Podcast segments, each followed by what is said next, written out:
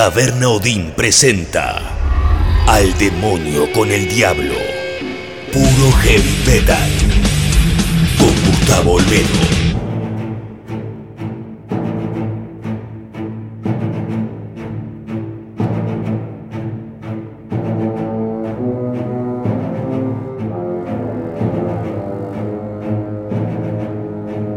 Arrancando nuevo episodio al demonio con el diablo, dos horas más menos de puro heavy metal. Desde Taberna Odín en Honduras, Itames, Palermo, grabando un nuevo capítulo de este espacio dedicado al heavy metal. Pueden escuchar a partir de las 22 horas de cada domingo desde tabernaodinlive.com. Episodios disponibles en Spotify, buscan ahí como Al demonio con el diablo Taberna Odín Live. Mi nombre es Gustavo Olmedo y hoy vamos a arrancar con un repaso por esas canciones que todavía nos quedan del año 1993. Y después de unos cuantos episodios volvemos a tener a un músico invitado, va a estar Darío García de una banda nueva de metal argentino que se llama Metaluria.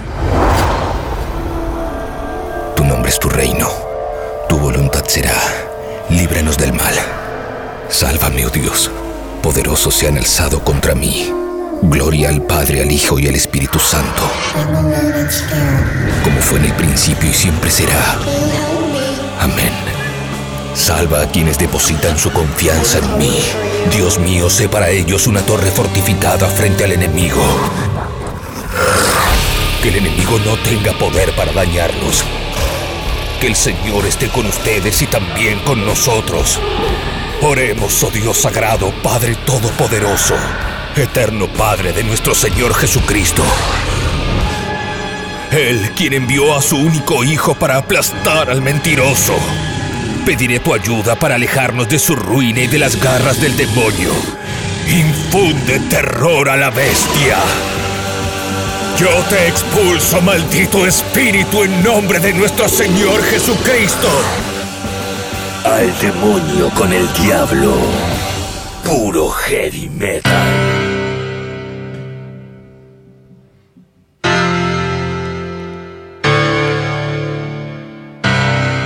Este comienzo de canciones.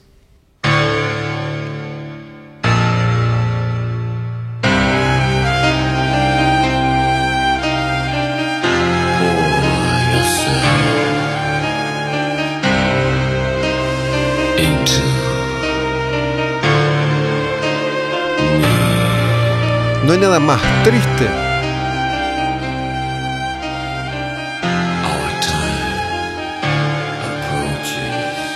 No hay nada más oscuro que una canción triste y oscura. Entre todas las canciones tristes y oscuras de My Dying Bride.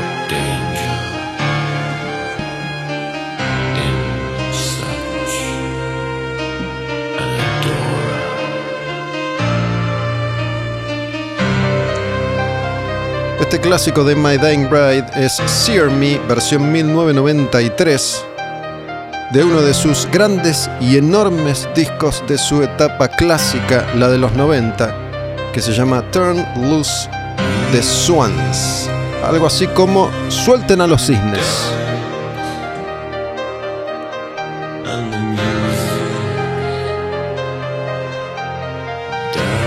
Esta es para mí una de las mejores canciones de esta era, de este momento en particular, esos primeros años 90 y la producción de estas tres bandas inglesas que he mencionado tantas veces y que arrancaron casi al mismo tiempo, casi haciendo lo mismo. Anathema, Paradise Lost, My Dying Bride. Obviamente que hay diferencias entre ellos que se fueron profundizando además con el correr de los años, porque Anathema cambió por completo, se transforma en una banda muy diferente a esa que fue en los principios. Paradise Lost fue experimentando, yendo y viniendo. En cambio, My Dying Bride más o menos que, a pesar de haber experimentado también, más o menos que sostuvo este, su estilo característico. El de la melancolía total, y cuando le ponen esta intención a mí, me transportan. Esta es la época que a mí más me gusta, Turn Loose the Swans y The Angel and the Dark River. Discasos.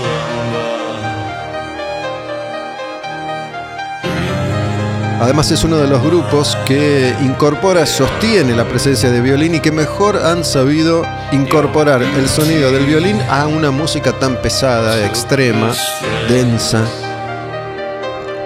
como la de My Dying Bride. Y al piano ni hablar.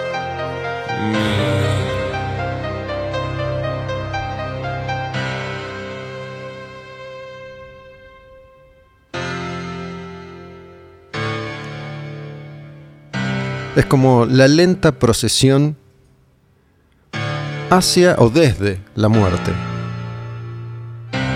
Puede ser un funeral, puede ser un ritual,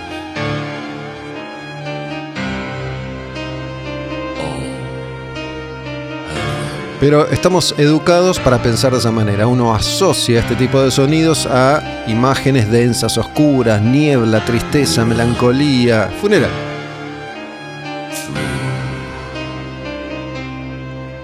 O el fantasma de una bruja que camina por el bosque y de pronto se desvanece en la inmensidad del cosmos.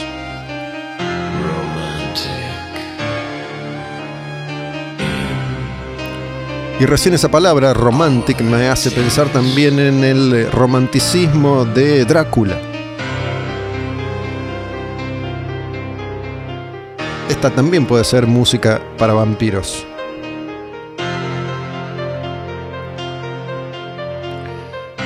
Empezando un nuevo capítulo al demonio con el diablo. Más de 70 episodios ya disponibles en la plataforma tabernaodinlive.com, en la cuenta de Tabernaudin en Spotify, Tabernaudin Live o al demonio con el diablo. Seguimos con este recorrido por las canciones, Sear Me, los discos, Turn Loose the Swans, los artistas, My Dying Bride.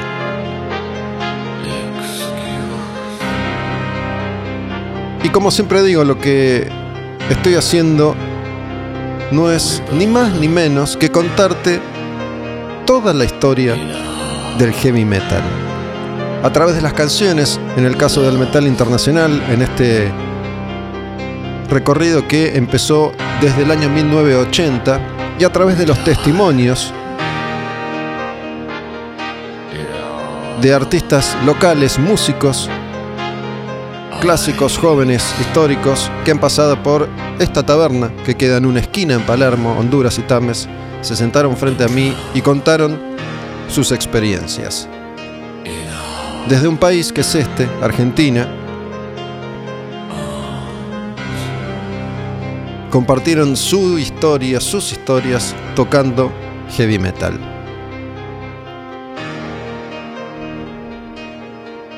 Pasamos a una canción más, otro temazo de My Dying Bride que se llama Your River. Y si te acordás siempre digo, esta es mi favorita. No, ¿sabes qué? Es esta.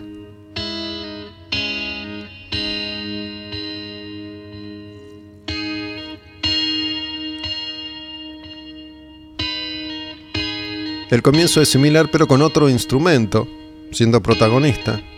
Una canción más de Turn Loose the Swans, año 1993. Enorme banda My Dying Bride.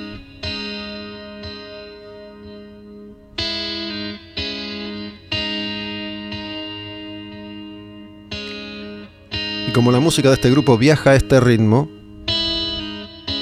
lento, las canciones son largas. La anterior dura más de 7, esta dura más de 9 minutos.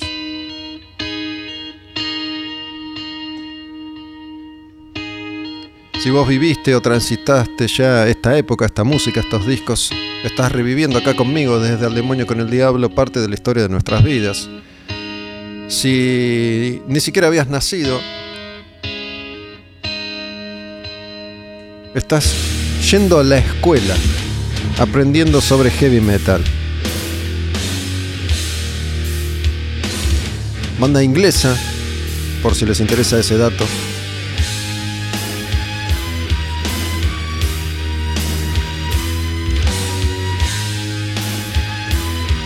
Banda que sigue activa. Hace poco sacaron un disco nuevo.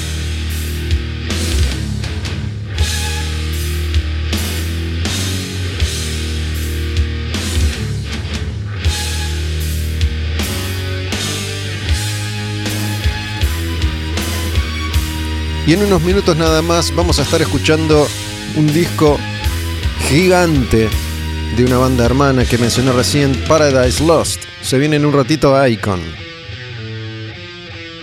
En esa época, My Dying Bride editaba este Turn Loose the Swans, The Angel and the Dark River. Paradise Lost editaba Icon y Draconian Times.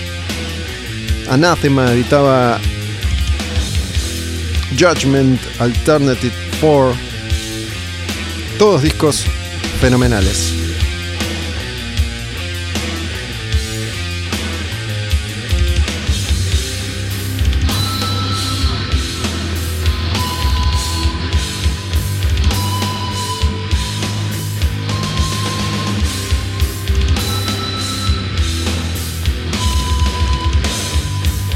Hoy en día no hay tantas bandas nuevas o recientes que se metan de lleno en este género. Por ahí hay bandas que desde el post, algo, rock, metal, como más te guste, tocan música intensa y lenta, pero tiene otras características.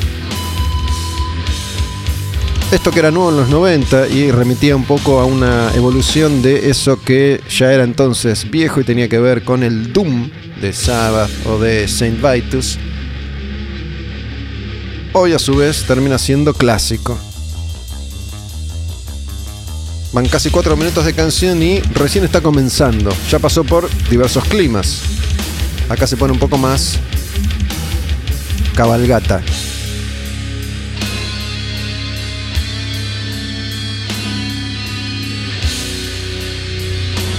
Siempre pensé, y no he visto en vivo muchas bandas de estas, ¿Cómo será, por ejemplo, para el bajista o para el baterista tocar en vivo?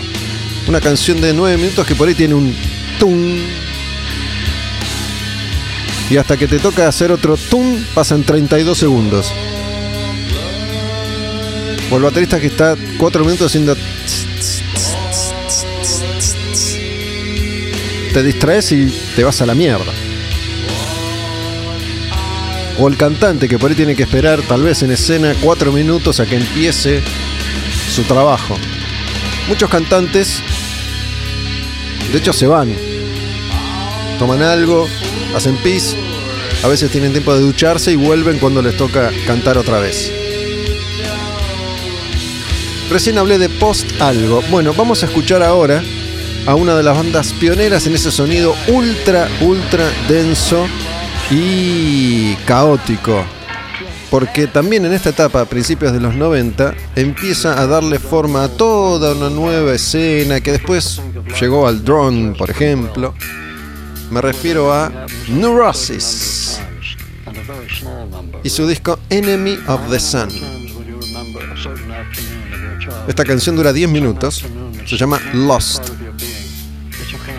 Y esta es otra banda clásica, de esas bandas que a principios de los 90 eran escuchadas por 14 personas, pero después empezaron a gozar de un prestigio que les permitió crecer un poco, no mucho. Imagínate que esta canción o esta banda, Neurosis, Neurosis, no puede ser mainstream jamás, pero han llegado lejos y han influenciado a muchos.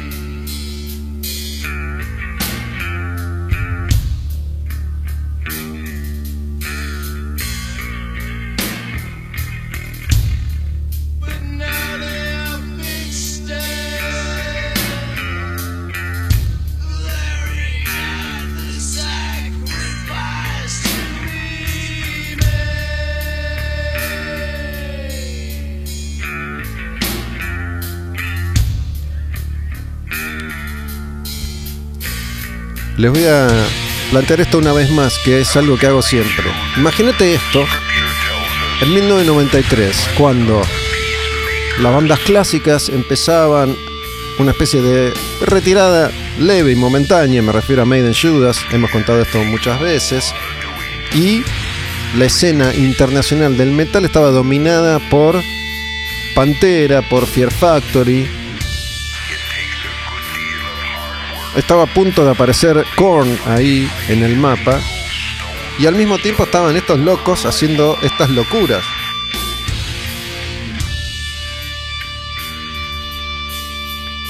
Este es un estilo además que como Hawkwind, por ejemplo, en su momento, bandas psicodélicas de space rock, rock espacial como se las denominó, que incluían proyección de imágenes y juego de luces, muchas veces luces estroboscópicas que combinadas con el mantra de la música de los artistas y los ácidos que se clavaban, se pegaban unos viajes de locura y a veces el efecto de esas luces los dejaba titilando de verdad.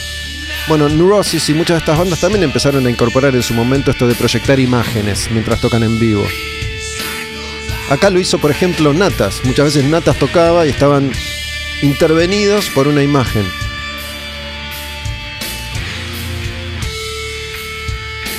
Quiero decir que la imagen también se proyectaba sobre ellos mismos. Y de pronto se te ponía así, denso, se te ponía heavy, oscuro, malo.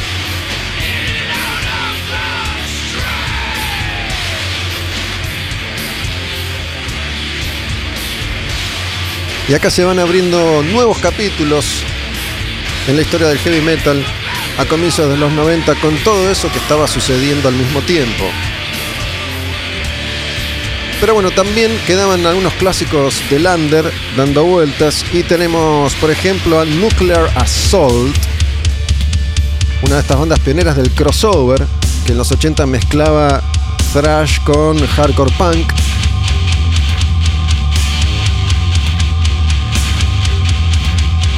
que en el 93 editaban este disco, Something Wicked. Así se llama también esta canción, Nuclear Assault, en este avance por las canciones del año 1993. Nuclear Assault, que tuvo un comienzo un poco más furioso, para los 90 se hizo un poco más trayero. No tiene esto como la marcha de Anthrax.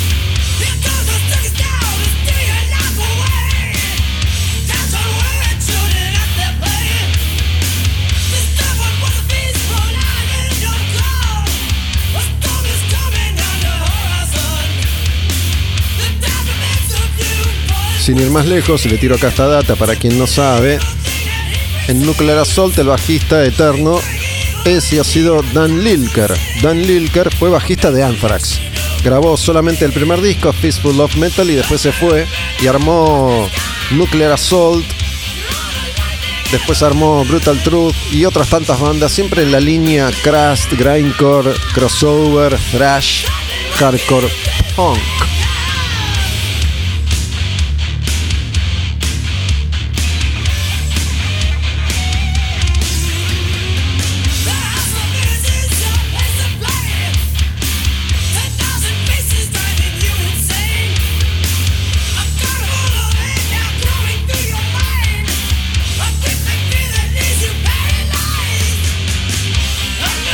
Hace poquito estaba leyendo que aparentemente Nuclear Assault iba a dejar de tocar. Igual las despedidas de las bandas, la verdad que... Músicos del mundo, he aquí un mensaje para ustedes. Dejen de despedirse. Si algún día van a dejar de tocar, simplemente dejen de hacerlo. No se despidan más. Pero bueno, dijo que iba a dar ahora, dentro de poco, el último concierto de Nuclear Assault en los Estados Unidos. Qué sé yo, nada, es un dato intrascendente que les estoy dando, pero bueno, sobre todo para que sepan que esta banda, 30 años más tarde, sigue existiendo. Pero si hablamos de existir y si hablamos de sobrevivir y si hablamos de no dar nunca el brazo a torcer, tenemos que hablar de bandas como Overkill, una, una banda, un artista, un grupo que jamás se bajó de su propia historia. Jamás dijeron, para, che, tenemos que hacer esto, tenemos que hacer lo otro. Nunca. No hicieron ni como Testament, ni como Megadeth, ni como Creator, ni como bandas contemporáneas que experimentaron. No, acá dijeron, esto es lo que hacemos nosotros y esto es lo que vamos a seguir haciendo nosotros eternamente. ¿Qué es eso? Y es thrash metal. Overkill que en sus comienzos desde Nueva York le dio vida a ese subgénero, el thrash, que tenía sus referentes en distintas costas. La costa oeste era la de Metallica, la de Testament, la de Death Angel, la de Violence, la de Forbidden, la de Megadeth. Y la costa este era la de Overkill, la de Anthrax, las bandas de Nueva York. Este disco es I Hear Black del año 1993. Esta canción es I Hear Black. Y Overkill, que había empezado en los 80 a tocar metal, entra en ese tren de grupos que la industria discográfica creía podía llegar a ser, no te digo Metallica, pero tal vez un Megadeth, no te digo un Megadeth, tal vez un Testament, y quedan medio en el camino. Pero sobrevivieron y todavía hoy existen, sin haberse corrido nunca de ese su camino.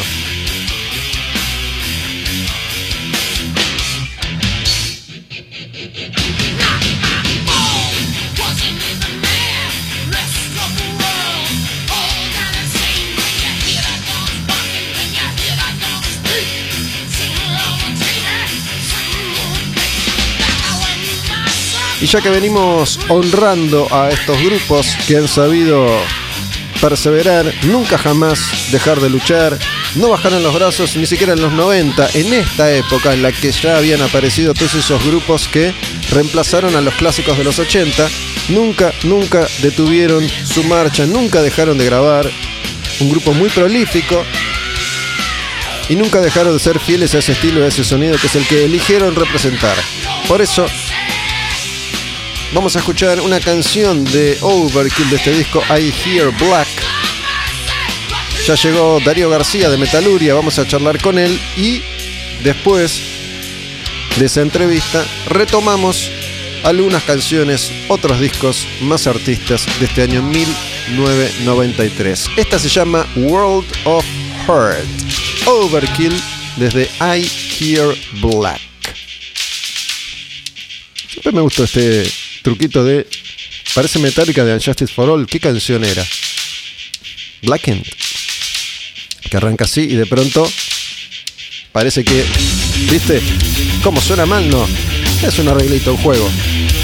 Overkill año 1993, el disco es I Hear Black, la canción World of Heart. Mi nombre es Gustavo Almeida, estoy en Taberna en Honduras y Tames, en Palermo, grabando al demonio con el diablo, un podcast de metal.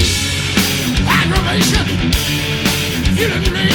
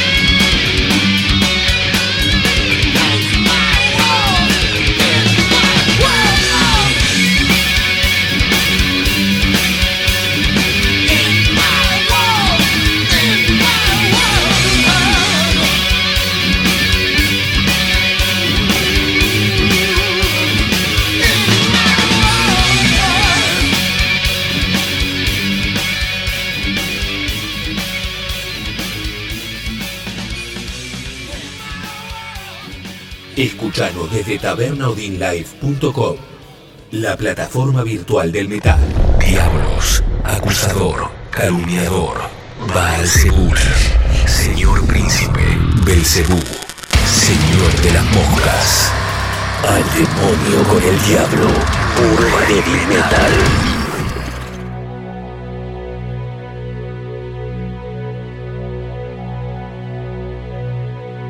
Fuego y el viento bajan de las alturas de los dioses del cielo. Pero Crom es tu dios. Crom y él vive en la tierra. Antes vivieron gigantes en la tierra, Conan. Y en la oscuridad del caos engañaron a Crom. Y le arrebataron el enigma del acero. Crom se enfureció y la tierra tembló. El fuego y el viento acabaron con estos gigantes y sus cuerpos fueron lanzados a las aguas. Pero en su ira, los dioses olvidaron el secreto del acero y lo dejaron en el campo de batalla. Y aquellos que lo encontraron solo son hombres. Ni dioses, ni gigantes. Solo hombres. El secreto del acero siempre ha incluido un misterio. Debes descubrir su enigma, Conan, aprender de su disciplina. Ya que nadie, en nadie en este mundo puedes confiar. Ni hombre, mujer o bestia.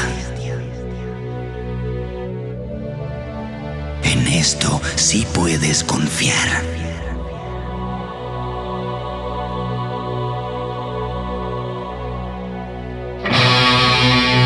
Así arranca El secreto del acero. Una canción de Metaluria, la banda invitada hoy en Al demonio con el diablo. Está conmigo Darío. Darío García, guitarrista. ¿Cómo va, loco? ¿Todo bien? Bien, bien, gracias por la invitación. 10 puntos.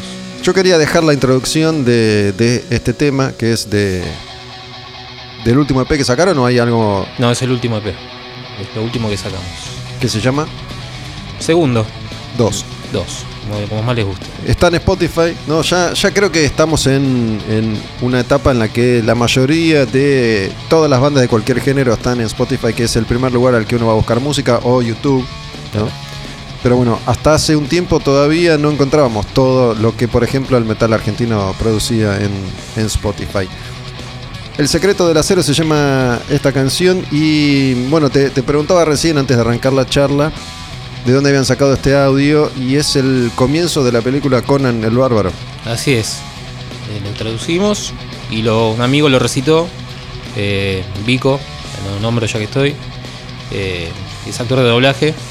Hizo el audio y bueno, la voz. Está muy buena, está la muy buena la música es nuestra. ¿Sabés que me, me hiciste pensar? Porque vos cuántos años tenés?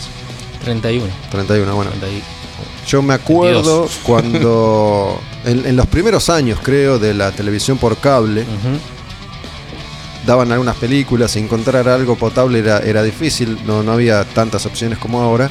Y me acuerdo ver las películas de Conan. Claro. ¿no? Ver las películas de Conan. Incluso creo, por ahí me falla la memoria, pero creo que antes de Terminator, que es la película que en definitiva realmente hace popular en todo el mundo a Schwarzenegger. Claro. Porque Conan el Bárbaro es eh, Arnold Schwarzenegger. Sí, sí. No, yo tenía el dato de que era físico-culturista, de Mr. Universo o algo así, campeón de levantar pesas Claro. o de, o de mostrar su, su físico, mejor dicho. Y en ese momento, yo no recuerdo en qué año se, se hizo la película, vos. Es de los Eh, 80. De los 80 seguro, seguro. Sí, sí, mucho antes que Terminator estuvo. Sí. Y mm, toda esa iconografía de ese momento de una película como Conan estaba íntimamente asociada al heavy metal, Claro. al heavy metal original, al de los 80. Sí, sí, sí. ¿no? Y bueno, a mí me gustaba el heavy metal y obviamente me gustaban esas películas eh, que tenía que ver con espadas, luchas, dioses, Claro. caballeros. Es, es una especie de eh, versión inocente o humilde del Señor de los Anillos, qué sé yo. Claro. totalmente. Esa y Mad Max. Mad Max también, otra estética. Más, más futurista. En ese momento al menos. Y mm, entiendo que un poco la, propuesta de ustedes es apuntar a, a esa era del metal y, de la estética asociada entonces al metal. ¿no? Sí, sí, nosotros eh, no nos. eh, puntualmente no hablamos de, una sol- de un solo tema, abarcamos temas sociales, temas dedicados al heavy metal, eh, a los recitales, a, a lo que es una gira con la banda, a tocar en vivo. Hablamos, abarcamos todo del heavy metal, no nos centramos solamente en lo épico como es este tema, el del secreto del acero. Por ejemplo, hay un tema que se llama El filo del norte que habla de, de la época de los vikingos, de Ragnar, de, la- de su historia y demás.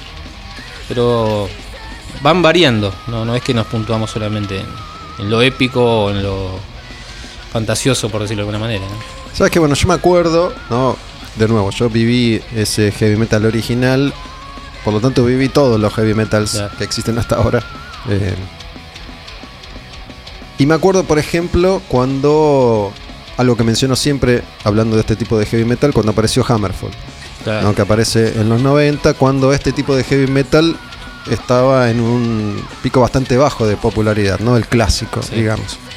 Y aparece Hammerfall que recupera un poco toda esa idiosincrasia de los clásicos del metal, incluso desde lo estético, ¿no? Sí, sí, sí. Y desde las letras, desde la imagen, desde todos los Claro. lugares posibles, inspirados en los clásicos del metal. Y no solamente los clásicos más conocidos como Maiden Judas, sino que rescataron un montón de bandas under de los 80 Claro. grabando versiones, etcétera. Y eso ha sucedido varias veces con un género o con otro. Siempre hay momento para algún tipo de, revival. ¿Cómo es hacer este metal desde la Argentina? ¿Cuáles, ¿Cuáles fueron las motivaciones cuando dijeron armemos esta banda y va a ser así? Y empezamos, fue un poco medio que se fue dando de manera natural por las bandas que escuchábamos. Las influencias nuestras son Judas Priest, eh, Bloque, B8, Muro, eh, España. Escuchamos mucho ese heavy metal. Gracias al internet, ¿no? Eh, porque conseguir cosas, material físico de esta banda es complicadísimo hasta el día de hoy.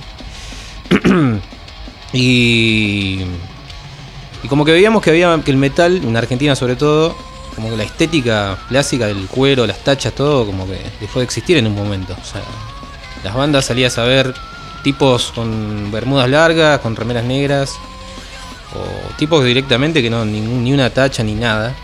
O sea, para vivo, ¿no? Digo, Pero alguien, alguien de tu edad, por ejemplo, Sí. ¿a, qué, ¿a qué bandas te referís? Porque digo, cuando apareció Animal, ponele, apenas habías nacido ni habías nacido. Claro, claro, claro. No, este.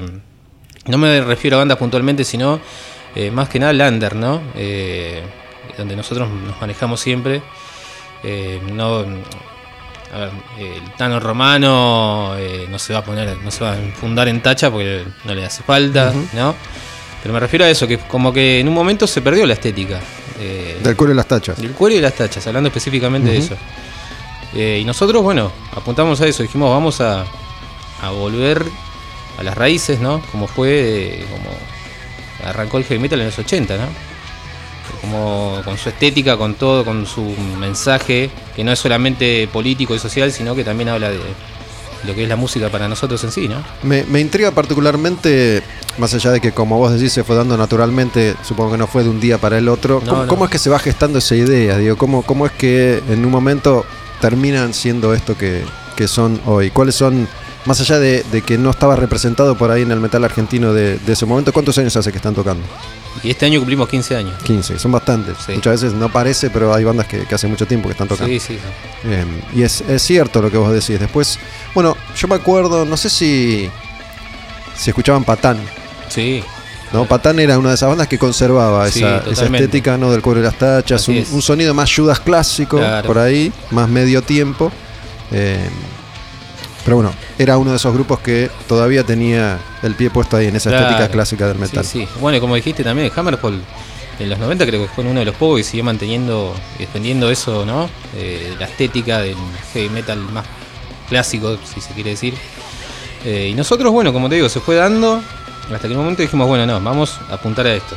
Todos enfundados en cuero, tachas, eh, que es lo que siempre lo sentimos, o sea, no es que nos poníamos, nos vestimos así para tocar, nosotros vamos en nuestro eh, atuendo, digamos, diario, ¿no? Eh, qué sé yo.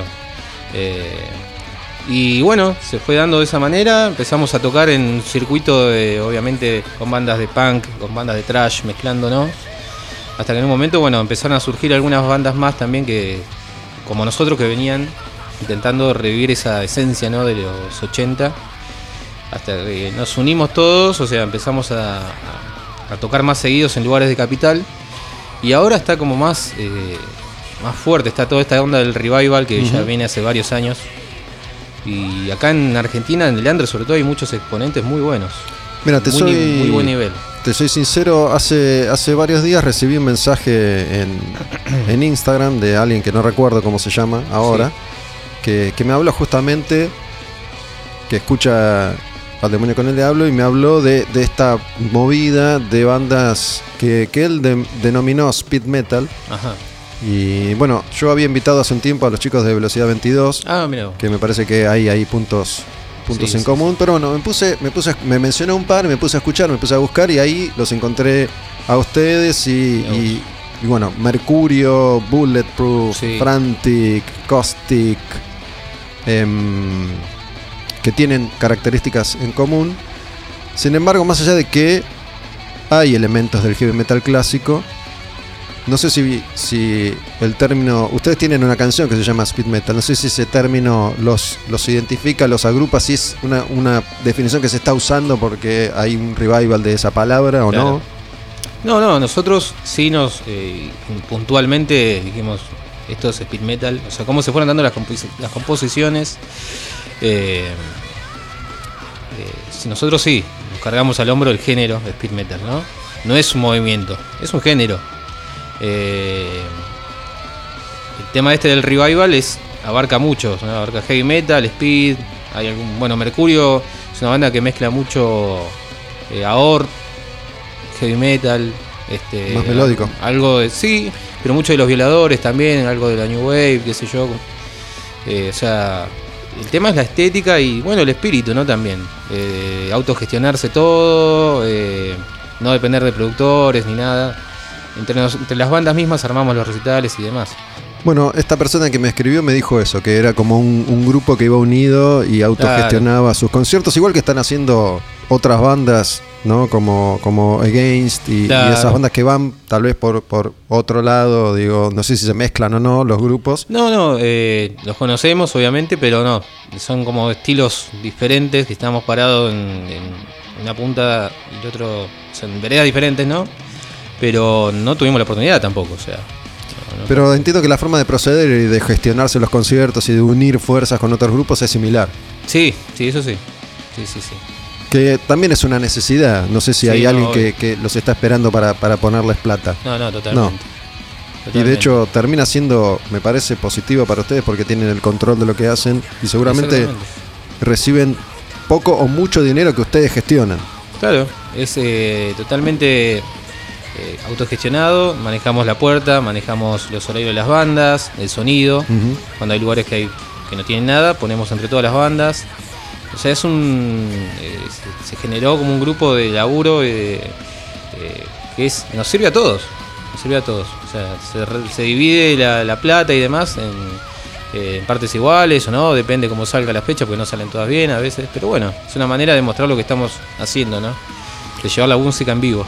Si bien en lo personal trato de usar cada vez menos subgéneros y tratar de hablar siempre de heavy metal, entiendo que, que es necesario a veces para contar. Yo vengo contando, por ejemplo, la historia del heavy metal y a veces decir thrash, death, black sirve para contar y para, para describir. Pero el speed metal no es un término que esté muy difundido. ¿Qué sería speed metal para ustedes? Para nosotros es la, la parte que quedó, digamos, entre el heavy metal y el trash. Eh, Hay una parte como un estilo que quedó rezagado que es el speed. Para citar algunas bandas se me ocurre Halloween en el Walls of Jericho o los primeros discos de Blind Guardian, ¿no? Eh, que son los más marcados. Más rápido pero muy melódico. El melódico ahí, medio coqueteando con el power metal si se quiere, ¿no? O bueno, lo que nosotros mucho escuchamos siempre es, es una influencia enorme, es Ancient Steel, eh, Estados Unidos, o sea, porque el speed metal eh, yankee también tiene otro estilo. No es Bueno. tanto como el alemán, por ejemplo. Yo te iba, te iba a mencionar a Ancient Steel cuando, cuando yo era pendejo y, y el speed metal como nombre empezó a dar vueltas por, por primera vez, pero no, no prendió demasiado, ¿no? porque No. no, no estaba claro qué, qué era. Qué era, ¿viste? Eh, pero es verdad que, no sé, Razor de, Sí. de Canadá, por ejemplo, que tenía muchos ingredientes del thrash, pero era un poco más crudo, Sí. o un poco más veloz, si Claro. querés, a la vez más melódico y algunos cantantes como el de Ancient Steel que iban como bien arriba, ¿no? O Jack Panzer, por ejemplo, en el comienzo y, y eso era speed metal para mí. Me acuerdo de, de Exciter, por ejemplo, que, Sí, que tenía los discos de vinilo todavía y tenía el, el side heavy, side metal y, Claro. y a veces se usaba la palabra power también para definir Sí, a esas es bandas. verdad. Después el power terminó siendo Halloween, Claro. Blind Guardian, Stratovarius, qué sé yo. Pero bueno, eh, me interesaba saber eso, porque la estética también, digo, Razor, por ejemplo, porque creo que ustedes y, y bandas como las de ustedes tienen más tachas y más cuero claro. que Judas. ¿no? sí. Y me acuerdo, qué sé yo, las, las primeras imágenes de Destruction con, con, Sí. con las balas y, la mayor cantidad de tacha posible, o Razor incluso. Sí, sí, sí. ¿no? Mucha, mucha tacha. Mucho, sí, totalmente. Era así. Eh, Todo el antebrazo de. todo cubierto. Nosotros, bueno, al principio sí, también. Era un extremo que, o sea, ya, bueno. Ahora estamos un poquito más calmados. y sí, eh, para salir a tocar con todo eso es un tema, pero. Es incómodo, es pesado, es po- poco Es, práctico. eh, es incómodo. es No te- no incómodo. te roza la- la- Sí, las cuerdas, todo, todo. te raya la guitarra. Pero te acostumbras, ¿viste? Eh, lo seguimos, igual seguimos saliendo a tocar así. O sea, es el sello de Metaluria. Que de, de nuestras bandas, digamos, de nuestras compañeras, bandas compañeras de Lander, somos los más tachudos, digamos, todavía. Pero bueno, no hay una competencia, sino como que es una estética que quedó. Quedó y sigue Pero bueno, estéticamente me, me resulta muy atractivo. Sí, ¿no? sí, Y- sí. Es la idea, ¿no? De, de que la gente vea, los que disfrutamos de esta música en vivo, vea un show similar a lo que ve en los videos de, de Razor, de Ancient Steel, de, de Running Wild, de todas esas bandas de esa época, ¿no? En un lugar chico, gente amontonada, saltando en todos los temas. eh, eso es lo que queremos transmitir. ¿Y la, la gente se, se identifica también y va llena de tachas o no sí, necesariamente? Sí, sí, sí. De hecho, eh, con Metaluria, un grupo de amigos de zona norte, de San Fernando, eh, se creó como una brigada, como eran las viejas brigadas. de- Las brigadas metálicas. que se llama Speed Metal Army. Eh, todos con sus parches para identificarse de los otros seguidores de Metaluria, porque ellos son de zona norte. ¿no? Y bueno, y ahí eh, se generó como esa brigada que al final terminó después convirtiéndose en una organización de recitales eh, en zona norte, exclusivamente, en San Fernando, en nuestro barrio. Bueno, la, la estética también del, del parche, ¿no? De, de- por ahí el chaleco de, de cuero o de jean, Claro. con mucho parche. Sí, sí. También. También. Sí, sí, sí. Tachas, parches, todo, todo eso. Bueno, hablando con, con uno de los chicos de Descarnado, que es una banda que, que toca otro estilo, pero también forma parte de una nueva generación de grupos que se, se autogestiona. Claro. Eh, es un metal más, más técnico, más extremo, Sí. si querés. Eh, pero bueno, me, me resultó muy interesante cómo están también organizados y son sus propios managers, pero aparte hacen sus videos, se editan las redes Claro. sociales, manejan bien eh, el merchandising, la remera. Ah, Eh, no sé si ustedes también tienen como, como ese manejo de su propio merchandising. Sí, tratamos de, de hacer todo. Trabajamos con Pacheco Records, Mm. que es el sello que nos sacó los dos eh, discos. El disco y el EP, perdón. ¿Pacheco es el que había sacado Tungsteno? ¿O no? Eh, no, esos eh, creo que fueron con Headbangers, me parece. Ah, tenés razón. Eh, bueno, no, Pacheco sacó otros títulos, sacó Velocidad de nuevo, Velocidad 22. Pero es un sello que está como, como especializado en, Sí, en- en ese tipo de... sí, sí, de metal, ¿no? Trash, en- bueno, sacó eh, casi la discografía completa de Razor, por ejemplo. Claro. ¿no? Y se puede con discos que no conseguías acá. Se puede conseguir. Ahora se consiguen gracias a Pacheco. Él nos ayuda mucho con ese tema del merchan- merchandising, remeras, parches. eh, laburamos con él también en eso. Pero antes, antes cuando no estaba, sí, hacíamos todo a pulmón, ¿no? Bueno, cuando apareció Tungsteno, eh, hace ya unos cuantos años, Sí, que fue como la primera banda que asoma la cabeza de otro revival que era el de ese thrash crossover, ¿no? Como, como Municipal Waste y. Gamma Bomb, eh, montones, Evil, montones de bandas internacionales que aparecieron en ese entonces, reivindicando lo que era el thrash de, de los 80, eh, con toda la estética eh, radioactiva exactamente. y de bandas como, como o sonidos como Forbidden o como Claro. Nuclear Assault o como qué sé yo no, no tan metálica sino Claro. bandas más de, de segunda línea Violence eh, que lo que lo que hacen ustedes es un poco como continuar la evolución de ese sonido como se había dado originalmente ahora Claro, claro, exactamente. De hecho, como con Tungsteno arrancamos en la misma época casi. los dos.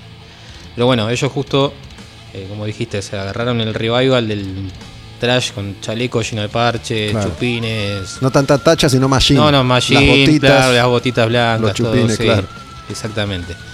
Eh, pero bueno, nosotros veníamos en la nuestra solos, solos, solos, hasta que bueno, se empezó a empezaron a aparecer más bandas y de speed metal acá en Argentina ahora te puedo mencionar así eh, Malaquía, que es una banda que, que, bueno duró poco, pero ahora están volviendo, Steel Balls, que ya es un poco más power metal, eh, ahí Sí, lo- rozando los escuché pero me pareció que iba por otro lado lo que Claro. ellos. Pero así, en el género speed metal, así como marcado como lo llevamos nosotros, no, no- no hay mucho más ¿no? en el underground. Escuchemos una, una canción y seguimos charlando. Está Diego García, guitarrista de, de Metaluria. ¿Qué, qué canción querés que escuchemos? De, de ustedes, después seguimos charlando Eh, otro rato. El filo del norte. ¿Filo del Norte? ¿Es esta canción que, que hablaba de Ragnarok y de los, de los vikingos? ¿Sí? Y ese, ese interés viene por parte de, de aquellas bandas también, porque había algunas bandas en los 80 que tímidamente iban por ese lado, después ya con el black y, y las bandas de Escandinavia se, se metieron de lleno ahí. Claro. No, este, esto porque nos fascinó la, la historia de, de Ragnar y bueno, salió una canción. No sé si, si conoces o llegaste a escuchar Thor, Thor Sí. pero Thor de afuera. Sí, Thor, eh, escuchamos los de Argentina, De Argentina. la- los de afuera también. Era más un. No era un heavy metal, Era un- heavy rock. Sí, sí, pero bueno, que- tenía toda la estética Conan, ¿no? Eh, Sí, era muy Conan. Thor, que no me acuerdo cómo se llamaba el. Eh, el- John Milk Thor, así se llama el. Claro. Te- eh, parecía Schwarzenegger en Conan, ¿no? Musculoso, con, Sí. con- con ese corte de pelo, con flequillo, igual Claro. que, que Conan en la película. Eh, y apareció en los 80, que causó un mini impacto por su imagen, Claro. que iba un poco más allá que Manowar, ponele. Claro. Pero los discos eran medio flojones, no, Sí, no sí. pasó demasiado. No pasó demasiado. Y había un Thor acá en Argentina, que un estilo que nada que ver, pero fue una de las pocas bandas en, en los 80 que, que logró sacar un disco, El Pacto. Exactamente. Eh, tocaba Tarkus, que, que falleció. En, en este espacio yo he invitado a muchos músicos de, de esa generación, ¿no? De, de Tonelada, de Retrosatán, de Ah. Bloque, de, De incluso de. Bunker, claro. Claro. Las bandas que ya tocaban heavy metal en los 80, pero no llegaron a ser ni, ni B8 No. ni, ni Rata Blanca. Claro. Em, y bueno, pueden escuchar esos episodios si, si les interesa, porque está bueno escuchar también Sí. esas historias que son, eh, entre comillas, de los que no triunfaron, ¿no? Claro. Entre comillas. Escuchamos una canción, El Filo del Norte, de Metaluria, y seguimos hablando con eh, Darío García en Al Demonio con el Diablo.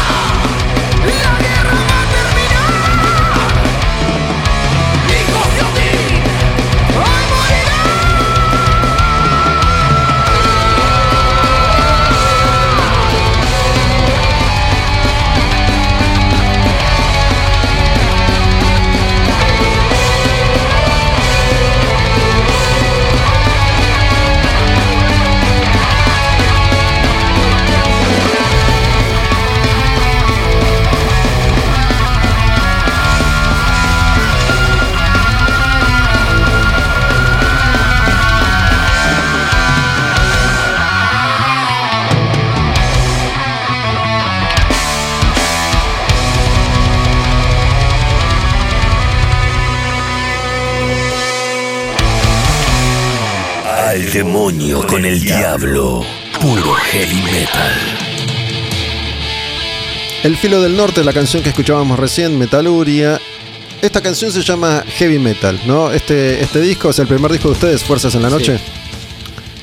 Tiene, tiene la canción que se llama Speed Metal y tiene esta que se llama Heavy Metal. Contame, ¿qué, qué sería Metaluria? ¿Existe esa palabra? No, ¿o sí? No. ¿Qué, qué- qué sería Metaluria? ¿Cómo, ¿Cómo llegaron ahí? El prefijo uria quiere decir metal en la orina. Ahí Ah, está. ¿sí? Así es. ¿Y Eso es lo que dónde, quiere decir. ¿De dónde lo sacaron? ¿Lo, lo inven- Lo digo, inventamos. ¿lo inventaron ustedes? No, no, el prefijo sí existe. El- el- o sea, me- Uria. Uria, exactamente. Es un término de medicina que no. La madre del bajista de mí, de Emiliano, nos, nos dijo y bueno, quedó. ¿Qué sé yo? Metaluria. Escúchame, eh, ¿sabes que viste Metal Lords? Todavía no la vi. ¿Todavía no la viste? Todavía no la vi. Sabes que yo la vi ayer y bueno, tengo muy fresco eso. Eh, Metal Lords es una película que está en Netflix. Son, son dos pibitos que, sobre todo uno que quiere tocar heavy metal, toca heavy metal y quiere triunfar, quiere armar su banda, ¿no? Claro. Es, es como, es una especie de, de escuela de rock, pero tirada al metal. Eh, tiene muchos de esos latiguillos y, esos estereotipos de lo que es el, fan del heavy metal. Eh, a mí a mí no me gustó mucho, la verdad. Eh, porque siento que hace quedar siempre al fan del rock o del heavy metal como si fuera un, idiota. ¿No? Que, que se toma esto del metal como si fuera eso, ser idiota. Sí, sí, Eh, totalmente. en- puedo entender el chiste, puedo entender de dónde viene. Hay, hay mucha referencia a los clásicos, ¿no? Eh, obviamente ahí están los pósters y, y las canciones que se escuchan que están buenas y eso te ceba. Si te gusta el metal, escuchas Black Sabbath, escuchas Pantera, escuchas Metallica, escuchas Judas, entonces, viste, con, con una escena de persecución y, Claro. y te copás. De hecho, eh, terminé, de, terminé la película y me puse a escuchar Sabbath porque aparece mucho Warpix y, y tocan sobre Warpix y ensayan Warpix, entonces como que te quedas cebado con Black Sabbath. Claro. Pero bueno, no tiene más que eso para mí la película. ¿no? El, el- protagonista es un chico rico, triste, que quiere triunfar en el metal y tiene su mejor amigo, que es el que termina siendo el baterista, que medio lo obliga a ser baterista y a ser fan del heavy metal. La banda se llama School Fucker, que me parece que es un, un nombre... Pero yo me acuerdo que hablando con, con los chicos de Velocidad 22 les pregunté esto, ¿no? ¿Dó- ¿Dónde crees que se ubican ustedes, por ejemplo? Digo, eh, ¿es un chiste, es una parodia? ¿Es algo que se toman en serio, que toma estéticamente lo que era el metal en los 80, que tiene otro significado al que uno puede darle hoy? No, totalmente. Nosotros, eh, para nada es un chiste, para nada. Al contrario, siempre lo tomamos de manera. O sea, eh, no es una banda que para pasar el tiempo y hacer covers y nada más. Por eso nos pusimos a componer y demás. Sobre todo en Argentina, ¿no? Lo que significa el heavy metal y sus raíces, que viene todo de una. de- de épocas militares y demás. Nosotros, como que. eh, bueno, el tema que se llama Quimera, Quimera de un oficial este, que habla un poquito de eso, ¿no? De, la- las inju- de la policía, de los militares y demás.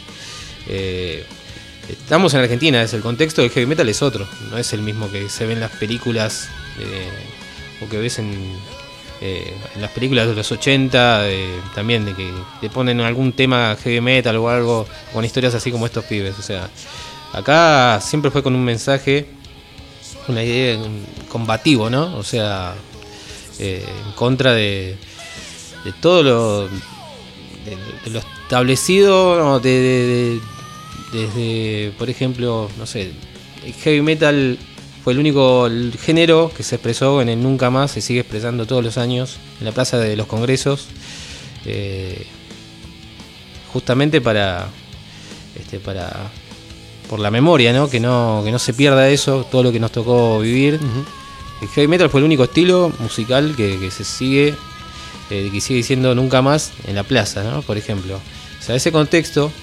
eh, es lo que nos lleva a nosotros a hacer eh, la música, ¿no? Este, no solamente el cuero, las tachas, el me tomo una birra, el salgo de gira y nada más. Es eh, dar otro mensaje también, ¿no? Eh, eso creo lo que, los pibes tendrían que darle un poquito más de bola. porque está bueno el heavy metal también como, como diversión, como pero no, no ese es el mensaje, por lo menos acá en Argentina, ¿no? Los que hacemos heavy metal en español también, porque hay muchas bandas que hacen en inglés, ¿no?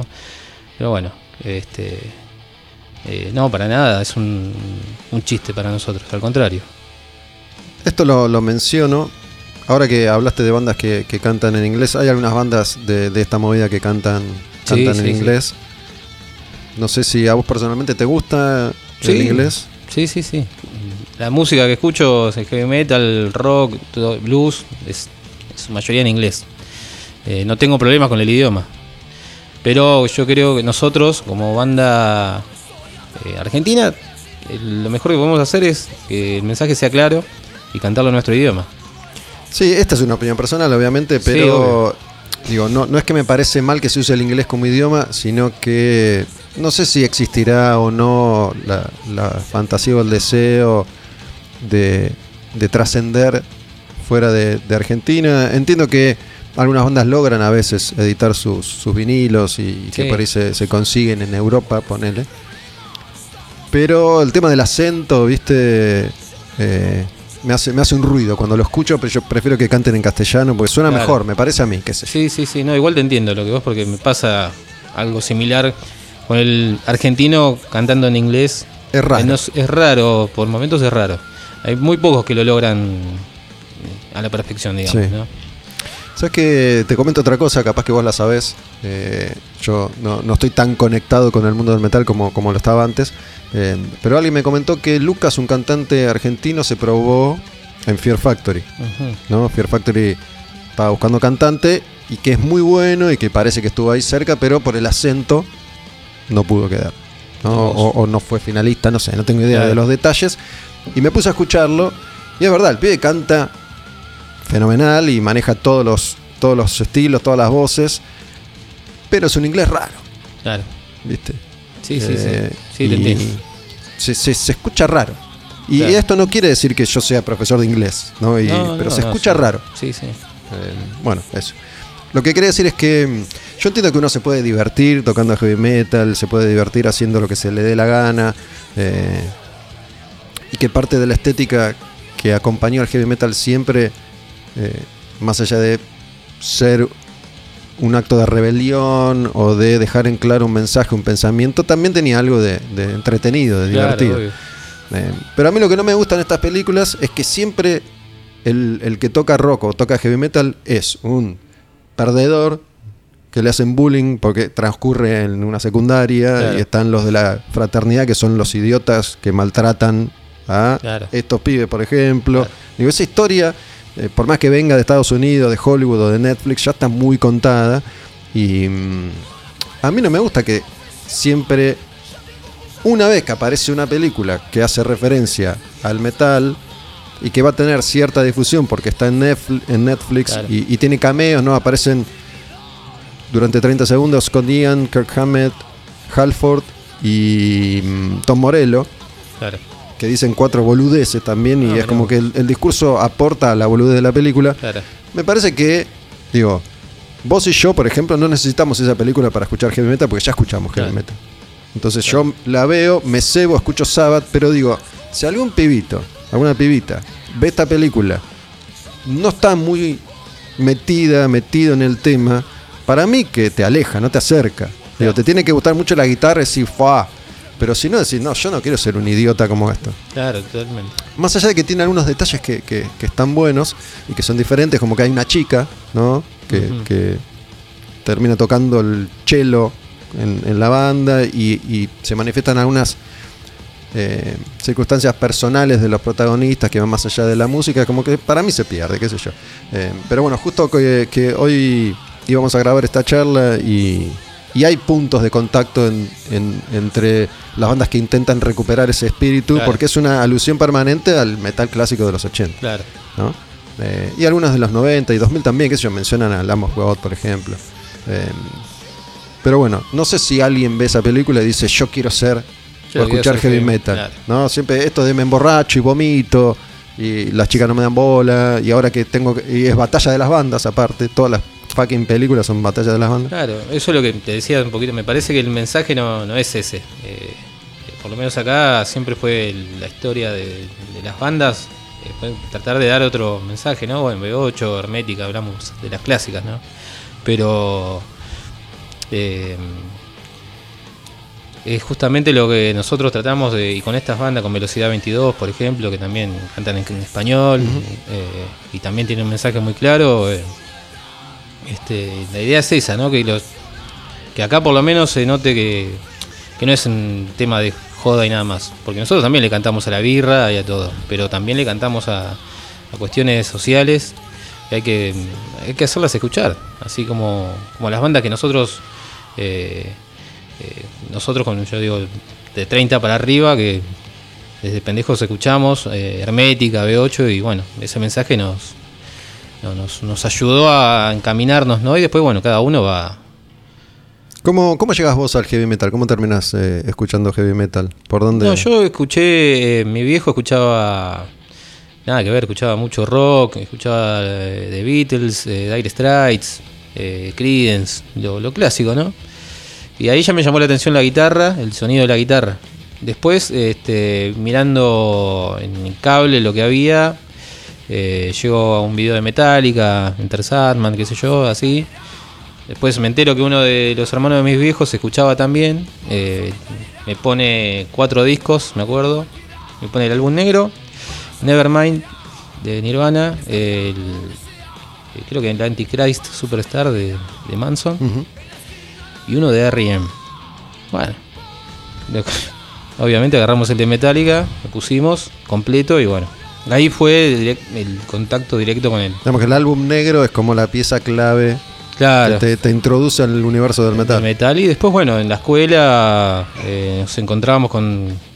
Yo tenía una carpeta de Metallica, un amigo se acerca, un compañero, dice, che, ¿te gusta Metallica? Sí, bueno, y ahí empezamos. Y ahí empezamos con que él tenía un tío que sí, está- era heavy. Bueno, nos hicimos amigos enseguida y fuimos a la casa de él. Ahí escuchamos Running Wild, Blind Guardian, eh, bueno, Hermética, obvio, E8. Y ahí fue un viaje de ida. o sea, ¿Lo escucharon en, en CD, en MP3? CD, eh, teníamos los CDs, CDs. los CDs del tío de él. ¿no? Eh, así que así fue, así fue. O sea, un interés por la guitarra primero y después todo eso fue derivando al, a la guitarra distorsionada, ¿no? Porque a mí siempre, siempre me gusta tratar de entender cómo, cómo pega la música en las personas en el momento de descubrir esa música, ¿no? Em, repito, como yo estaba ahí cuando salió B8, Claro, lo viví de una forma, Claro. que no es lo mismo que descubrir B8 en 2010. exactamente. No sé en qué momento descubrís B8, por ejemplo, y qué te pasa sí, con fue de eso. 2008, no sé, por ahí también. No, es que, como te digo, ya primero el sonido de la guitarra, del rock, ¿no? Y después cuando escuché una guitarra distorsionada, muy chiquito, ¿eh? te hablo, tenía 7 años, 7, 8 años en ese momento. Y después, bueno, llego al heavy metal y me voló la cabeza. Fue automático, no, no hubo mucha vuelta, nada, no es que lo estudié, ¿viste? Digo, ¿qué pasa acá? No, no, me voló la cabeza de una. Y en, en- en ese momento, ¿llegaste a Kills You Engage, Lamb of God, que eran como las bandas nuevas de, esa era? Me tocó eh, escuchar eh, heavy metal de los 80. Eh, como te decía, Running Wild, eh, Blind Guardian, este, bueno, B8, Hermética. ¿Y no, no investigaste nunca por ahí, o sí? No, Después. no, por el otro lado sí, después fui conociendo, obviamente, internet, ya estaba, eh, y ahí te fuimos, eh, fui escuchando de todo un poco, pero no, no nunca me llegó por ese lado. Eh, estas bandas que me mencionaste, nunca me llamó tanto. Y tampoco la- las de acá, qué sé yo, no sé, ni, ni carajo, ni no sé, plan 4. No, sí, carajo, algunos temas, bueno, Animal también, eh, pero así, temas muy sueltos, ¿no? Nunca un disco, que nunca me fui a comprar un disco de Animal o de carajo, por ejemplo, ¿entendés? No, no, fue como un amor a primera vista con el heavy metal de los 80. Y, y sigo igual en esa línea, ¿no? Pero ahora, bueno, ya más relajado, uno cuando es chico es... eh, era el... Querés absorber todo. Sí, era el cabeza de termo el número uno, ¿no? Pero no, ahora, obviamente, con el paso de los años va más relajado. Pero sigo igual sin escuchar estas bandas que me nombrás, no, no conozco ni un tema, te soy sincero. ¿entendés? Porque no, no, me, no me atrapa de la misma manera. No me atrapa la- las armonías que tiene no sé, Judas Priest, Defenders of the Fate. Eso me, es lo que a mí me, me sigue atrayendo, ¿no? Y hay bandas que, es- que tratan de replicar de alguna manera esa- ese estilo, bandas nuevas, ¿no? Eh, y, y sigo por ese camino, básicamente, ¿no? Sí, yo entiendo que, que el heavy clásico es, es, es más accesible al oído porque Claro. es más melódico y es más ganchero. Sí, ¿no? En, en Estados Unidos sobre todo, en todo el mundo, pero en Estados Unidos sobre todo, hace muchos años que, que lo que es más popular es un poco más extremo. ¿no? Si bien tiene mucha melodía también, eh, no, no tiene el estribillo de Judas ganchero, ¿no? Claro. Que, que te hace fácil, tararear y, corear. Em, pero bueno, también me, me gusta saber, digo, yo me acuerdo cuando, cuando escuché estas bandas que ya mencionamos, que también cuando salían, ¿no? Razor o Agent Steel o qué sé yo, Hellstar. Sí. em, ¿Ese es un camino que vos vas recorriendo solo cuando te pones a, a investigar? ¿O es en grupo, entre amigos, te dicen, che, mira, No, era mucho entre amigos. O sea, alguno descubría alguna nueva, alguna banda nueva. Che, mira, encontré esta banda. Eh, no solo del heavy metal, eh, eh, yo soy, a mí me encanta el death, me encanta mucho, bueno, hardcore también, o sea, eh, me gusta también lo, extremo. Tengo mi límite igual también, ¿viste? No es que te escucho toda la discografía de Obituary o este este, pero bueno, no, íbamos pasándonos. era un. Entre todos, era un poquito, che, mirá, tengo esto. o nos grabábamos el disco, o lo grabábamos en el ciber y nos llevábamos. ¿Entendés? Un compilado también. Agarramos un DVD, bajábamos todos los, los videos que teníamos. Y así llegamos a muchas bandas también de. No sé, Byward, por ejemplo, de Brasil, que es Trash, que quedó ahí en el, ol- el olvido, que era de la misma época que Violator. Eh, Vi- Violator, Violator es una de estas bandas que en el revival del thrash desde Brasil es como la banda de cabecera. ¿no? Exactamente. Eh, bueno, llegamos a un montón, ¿no? El internet te facilita un montón estas cosas. Eh, ¿Y qué te pasó cuando ya no solo te facilita, sino que está ahí servido, ¿no? Vos agarrás hoy cualquier persona que quiera escuchar música, va a YouTube, a Spotify Claro. y tiene todo el universo para, Claro. para descubrir, que a su vez para mí termina siendo medio contraproducente porque es como que hay todo, no hay nada. exactamente. Sí, Eh, eso te iba a decir. No llegas a, a- a apreciar o a valorar realmente el laburo de búsqueda. Exactamente, pasa eso. Pasa que se pierde mucho eso. Porque nosotros, eh, como te digo, está bien, encontramos bandas, eh, pero no dejábamos de caminar eh, buscando discos, vinilos, cassette. Porque nosotros siempre coleccionamos todos los formatos que se podían. Y lo seguimos haciendo, de hecho. Seguimos yendo a alguna disquería, a mirar, a ver qué hay. Este, pero bueno, entiendo que la gr- gran parte del heavy metal, los que somos así fanáticos de la música en sí, siguen yendo, siguen buscando material físico. Nosotros como bandas, eh, la gente siempre te, dice, che, el disco cuando está, eh, tienen cassette, tienen vinilo, tienen, quieren todo. Lo que es físico, quieren todo. Este, y está bueno eso, que no se pierde. Obviamente el internet eh, pasa esto, ¿no? Que tenés tanta cantidad de, de- de bandas, de, de cosas, que, que no llegás a, a escuchar todo y, y se pierde un poquito esa, ese espíritu, ¿no? Sí, porque antes llegar a cada cosa costaba. Costaba, Exactamente. costaba laburo de investigación, de búsqueda. Y sí, porque Cuando yo era chico no había además, digo, si un, un nene de 12, 13, 14 años en general no tenía dinero suficiente como para, para comprar un disco y si lo tenías era muy difícil encontrar alguno para comprar. también. Entonces eso le daba como una cuota extra a, a la satisfacción de encontrar cada cosa tenía un valor Claro. importantísimo que uno iba, iba descubriendo. Claro, ¿no? Hoy como todo es gratis, en definitiva hace que uno eh, le ponga menos valor. Y pierde un poquito el interés, ¿no? ¿Ustedes tienen todo editado en formato físico?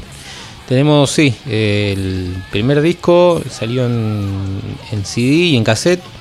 Y el EP también, en CD y en cassette. Todavía vinilo no, no llegó.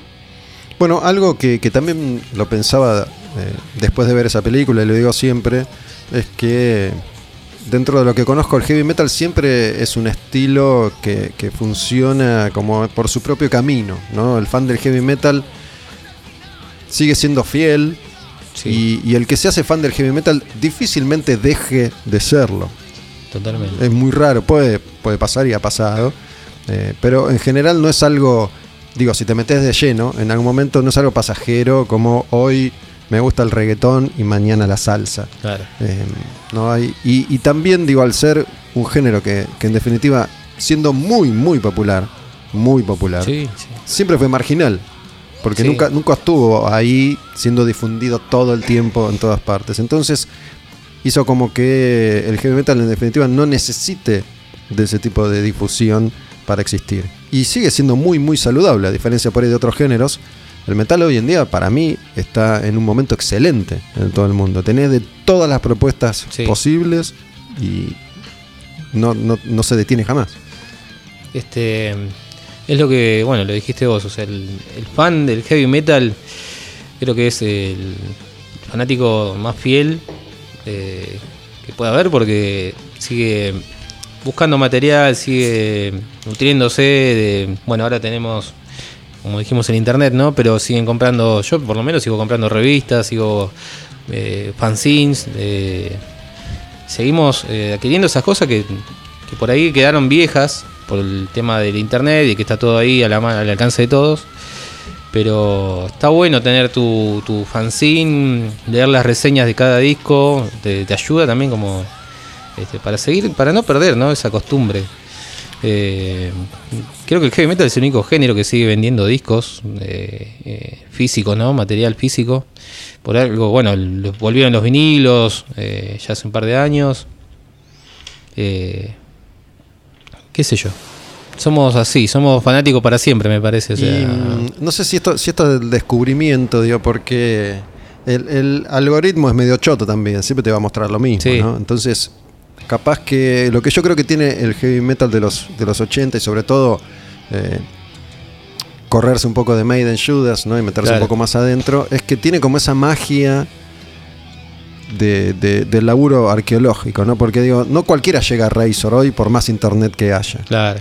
Y cuando por ahí llegás a eso y descubrís eso, es como que tiene ese, ese sabor que por ahí tenía para mí cuando era pendejo. Claro. Eh, si- sigue teniendo eso que, que sigue motivando. Sí, sí, sí, totalmente.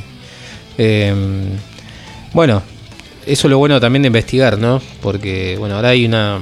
Creo que todos recurrimos a esa página que es la enciclopedia del metal, no me acuerdo cómo es en inglés el nombre, eh, que te dice toda la data de todos los músicos, por ejemplo, entras a Razor, te dice, bueno, el guitarrista estuvo en tal banda, o el cantante, y entras directamente al. te manda la banda con la que estuvo anterior, y ya de- ahí entras en un océano de, de, de bandas, eh, de, de- de posibilidades, ¿no? Que te hace conocer más. Está cada uno hasta donde quiere investigar, ¿no? Pero. eh, no, sí, ten- es así. Eh, ese sonido todavía a, a demo que tienen muchas bandas en esa época, eh, a mí todavía me sigue. nada, me produce eso, ¿viste? Qué, qué locura esto, cómo, cómo estos tipos no llegaron a nada, ¿no? Porque pasa eso también. Hay bandas que decís, ¿cómo puede ser que no? Pero bueno, qué sé yo. Loco, bueno, muchas gracias por, por venir, Darío García de, de Metaluria. Y te, te pregunto esto último, eh, algo que, que para mí fue muy simpático, creo que fue eh, Rubén Cuenca, Mm. ¿no? de, de Tonelada Retro Satán. Sí, que hablando de aquella época, en los 80, que a mí me pasaba cuando, cuando vos escuchabas heavy metal en aquel entonces, si bien era muy popular de nuevo, sí, era difícil encontrar gente con quien compartir, ¿no? claro. Yo, por ejemplo, me sentía bastante solo. Tenía un amigo en, en la cuadra, en el colegio, nadie escuchaba heavy metal. Entonces, por si te cruzabas con una persona que compartía eso, con vos ya había un interés inmediato. Claro. Y él contaba la primera vez que vio a, a Iorio, que me dijo, creo que fue en el subte o en el tren, y se dieron un abrazo solamente porque tenían camperas de cuero. No sabía quién era cada uno. Claro. ¿entendés? Pero digo, uno más con campera de cuero ya era para ir y abrazarlo. Claro. ¿Pasa eso de alguna forma hoy entre el grupo de bandas o público o gente que... que- Pasa, pasa mucho, eh, hay como muchos dicen que no hay, que la- hay algunos que dicen no muchos, que la herma- hermandad metálica no existe, qué sé yo. Al contrario, eh, todavía pasa que a mí me pasa, porque yo soy el, el del pelo largo con la campera de cuero, y pasa un pibe con una remera de no sé, de Destruction o, o Tankard o lo que sea, y te mira como Se miran, hay una se mira como, bueno, yo bien, ¿viste? Levantando el puño y el pibe se va como. Hay- vamos, hay- ¿viste? sí, hay uno O sea, más. Hay uno más, soy el único. Eh, eso sigue pasando y bueno, en el público también, la gente muy agradecida, cuando terminás de tocar, vienen, che, abrazo, qué bueno que estuvo. Eh, nada, está eso todavía, está eso que no se pierde y está bueno que, está, que, siga, que siga estando vigente porque para las nuevas generaciones eh, sentirse que están, que son parte de un movimiento así, me parece que es lo mejor que le puede pasar, ¿me entendés? Que, no solo por la música, sino por todo, ¿no? Lo que, que lleva, el- lo que significa el heavy metal para, para nosotros, ¿no?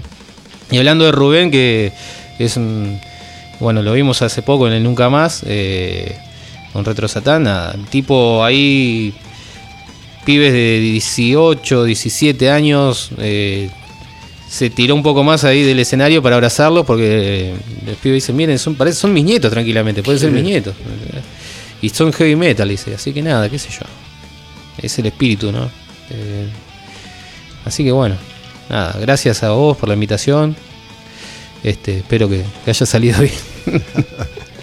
De una. Che, bueno, elijamos, elegiste otra, otra canción de la banda para, para Eh, cerrar. Y vamos con Fuerzas en la Noche, Fuerzas en la Noche, que es el nombre del, del primer disco, el primer disco. ¿no? ¿Están algo que quieras decir o, o agregar? Este, este formato de podcast, yo siempre trato que sea atemporal, no, no es un formato que sirva para decir "En la semana que viene tocamos porque la gente lo va a escuchar Sí, cuando tenga ganas, por ir a escuchar Claro. dos meses esto. claro. Eh, entonces me parece que hacer hincapié sobre fechas y lanzamientos no tiene mucho sentido. Eh, pero bueno, no sé si van a sacar algún disco, si van a hacer algo próximamente como, como para que lo menciones. Eh, estamos trabajando en el próximo disco. eh, estamos trabajando en los temas nuevos que posiblemente para el 2023 ya esté.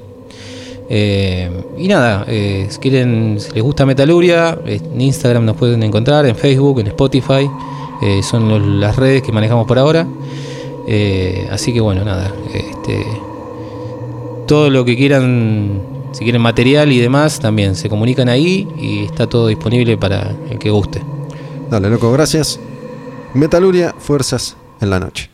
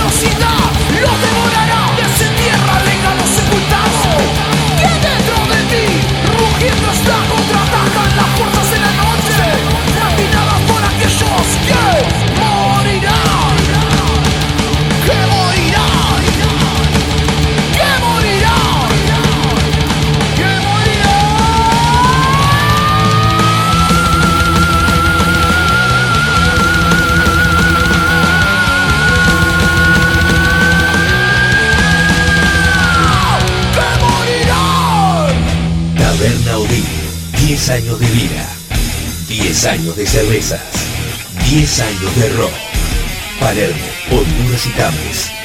Devoto, Avenida San Martín 6080. En redes sociales, arroba tabernodin, arroba tabernodin arroba. Iris se aprovecha de la debilidad de los hombres. Ángel que desobedece a Dios. Víctima del libre albedrío. Al demonio con el diablo. Puro heavy metal.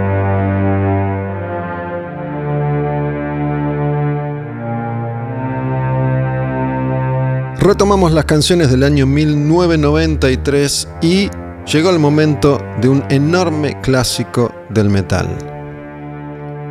Finalmente suena Paradise Lost y ese hermoso álbum que se llama Icon.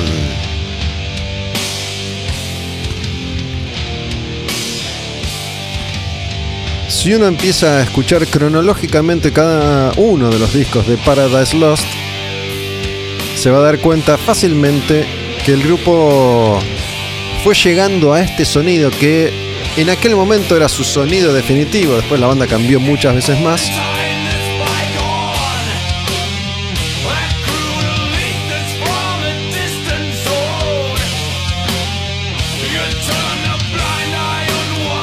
Fueron llegando a este sonido paso a paso, disco a disco. Todavía entonces, en los 90, las bandas tenían tiempo de ir evolucionando. Habían arrancado con Lost Paradise, un primer disco de un death metal bastante cuadrado y común. Ya en Gothic empezaron a meter unas perlas. Profundizan esa búsqueda en Shades of God y cuando sale Icon, todo el mundo del metal dijo, wow, ¿y acá qué está pasando? Viniendo del metal extremo, logran acá, si bien bajan la velocidad, le ponen un freno a la crudeza, logran combinar todavía ciertos aspectos de lo podrido, entre comillas, del death y la melodía del heavy, con esos toques góticos y dark que la banda siempre tuvo. Después iban a acercarse cada vez más a Depeche Mode, por ejemplo, y tienen un par de discos que van muy por esa línea. Esta canción se llama Ember's Fire. Este es uno de esos discos que he escuchado siempre durante toda mi vida y me costó elegir canciones. Hubiera puesto todas. Paradise Lost no es un grupo que tenga clásicos como Iron Maiden tiene clásicos. No hay acá un Ranto de Hills, ni un The Trooper, ni un Fear of the Dark. Por lo tanto, si escuchaste esos discos mucho, todas las canciones te parecen clásicas y todas las canciones te parecen dignas de escucharse. Pero bueno, elegí cuatro. ¿Por qué? Porque sí.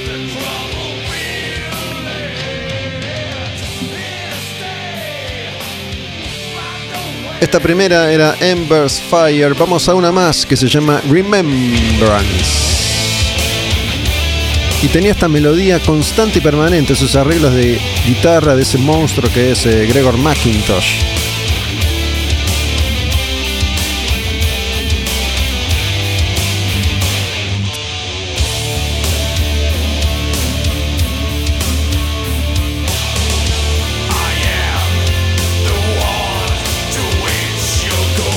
Te diría que hay algo acá de álbum negro de Metallica. Ese disco de Metallica le abrió la cabeza a un montón de músicos que dijeron, pará, se puede hacer algo así y seguir siendo recontra heavy.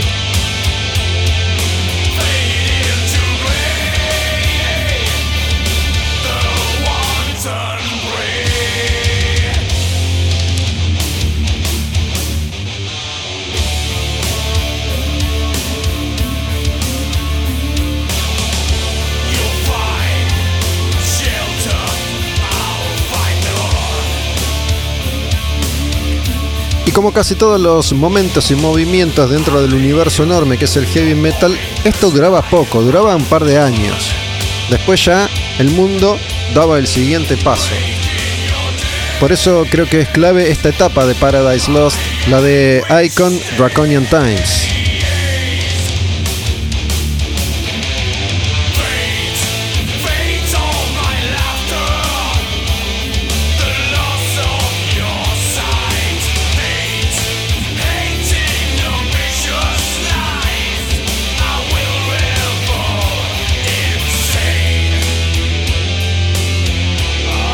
Si le prestas atención al sonido de batería, por ejemplo, tiene ese golpe que tiene la batería de Ulrich en el disco negro. Se escucha fuerte y claro.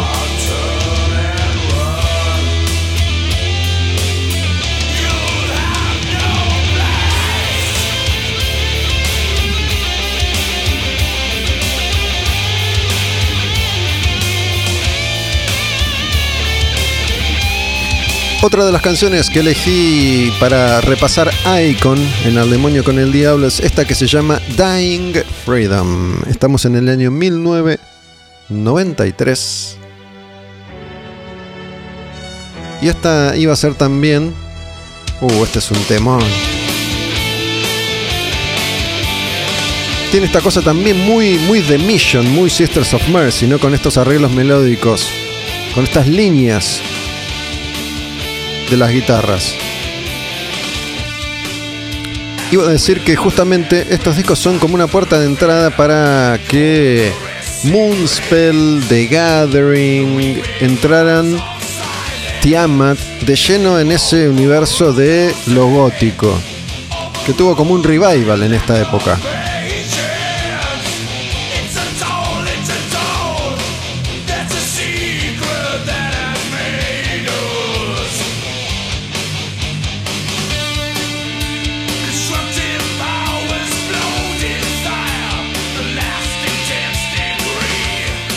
Sin embargo, el grupo conservó algunas características de discos anteriores, como una melodía de guitarra que si llega esto,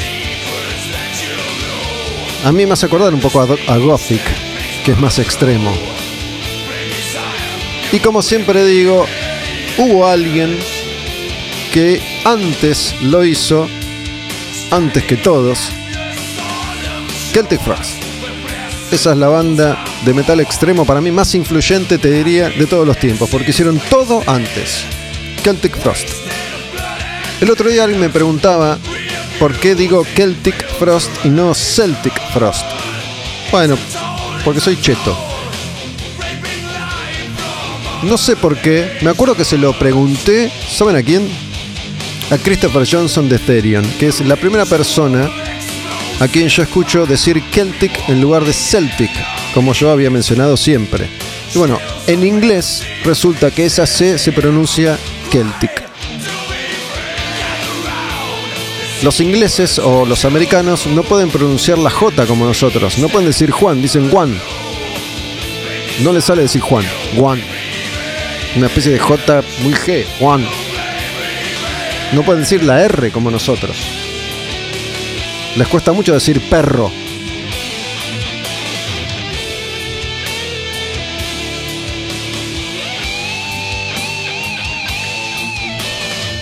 Bueno, estas canciones son una mejor que la otra. Este es uno de esos discos que tienen que asterisquear ahí, separar, marcar y guardar para adorar eternamente. Va la última, esta se llama True Belief.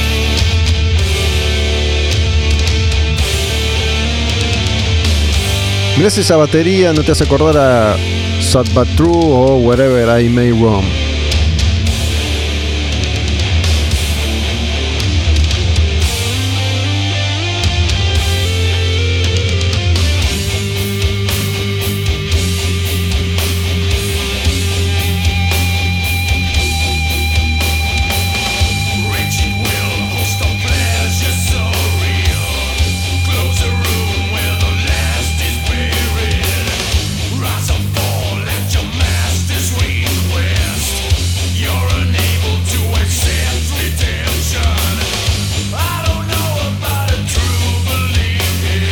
Me acuerdo que Paradise Lost vino por primera vez a la Argentina para tocar en el Monsters del año 1995, que se hizo en Ferro en dos fechas. Ahí estuvo Ozzy, que venía por primera vez también, Therapy, Clawfinger, creo que Rata y Malón de Argentina, em, Megadeth también, estuvo ahí, ¿no? Oh, estoy flasheando.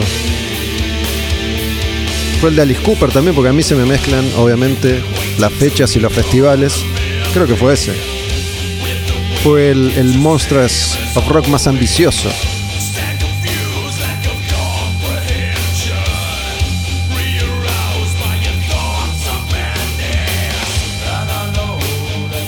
y tocaron, hicieron una fechita en la trastienda. ¡Wow!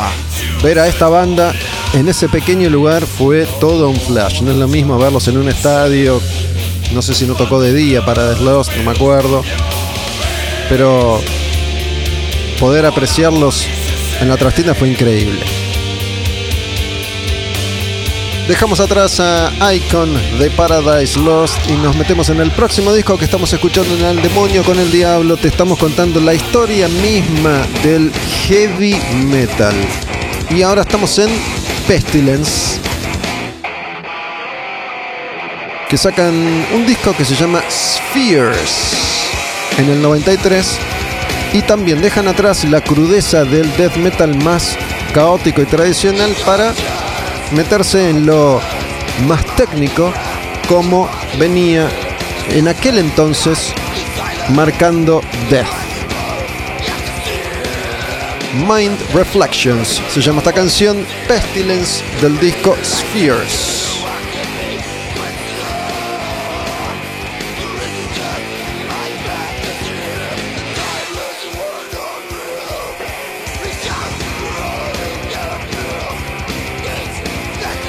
Y tiene un sonido bastante peculiar, Pestilence, porque la, la distorsión no se nota tanto. Tiene un sonido bastante limpio de guitarras. Medio voivod, por ejemplo.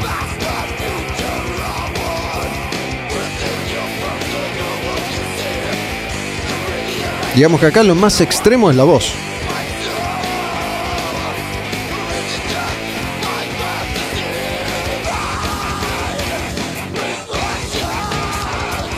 Parecido también a Nocturnus, un poquito a Cynic, que son las bandas que en ese entonces empiezan a meterse con esto del death metal progresivo.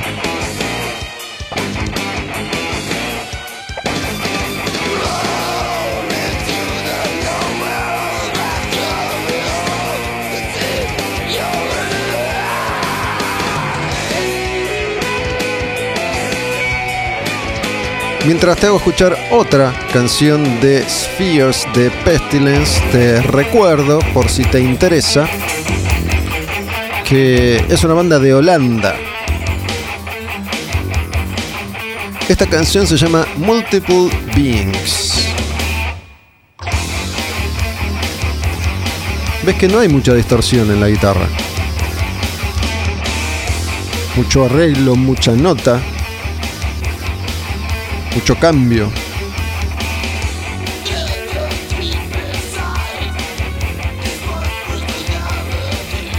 Pero la voz sigue siendo del horror.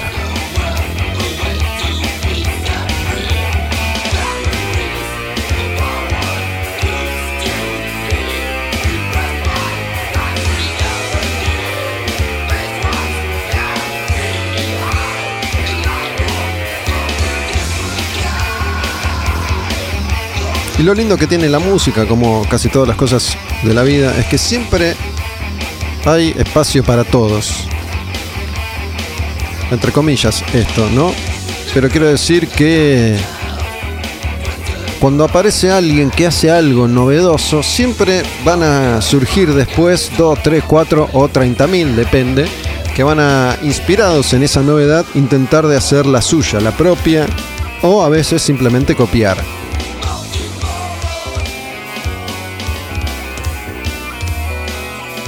Hay una cosa medio meyuguesca acá también. ¿No? El de. El sonido de meyuga es como más, más compacto, más denso. Pero esa locura que tocan estos pibes se manifiesta en muchos otros artistas también. Esta canción que viene es de otra banda, de otro disco y de otro sonido bastante melódico. Es una de esas canciones que quedaron vueltas ahí, dando vueltas en mi, en mi recuerdo metalero. Y es una canción que me gusta mucho, es una canción de Rage, que en el 93 edita otro disco. Este se llama The Missing Link. Rage, otra de esas bandas muy muy prolíficas que sacaron muchísimos discos que nunca detuvieron su marcha, como Overkill hace un rato.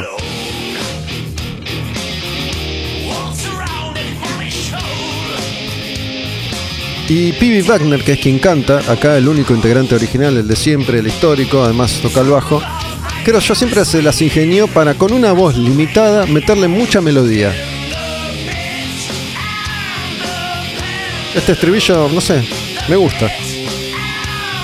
Se llama The Pit and the Pendulum, El Pozo y el Péndulo, que es un cuento de Edgar Allan Poe. Creo que se, se han hecho películas o escenas de películas, ¿no? Donde en una camilla el prisionero está atado y el péndulo se va acercando lentamente mientras va de un lado al otro.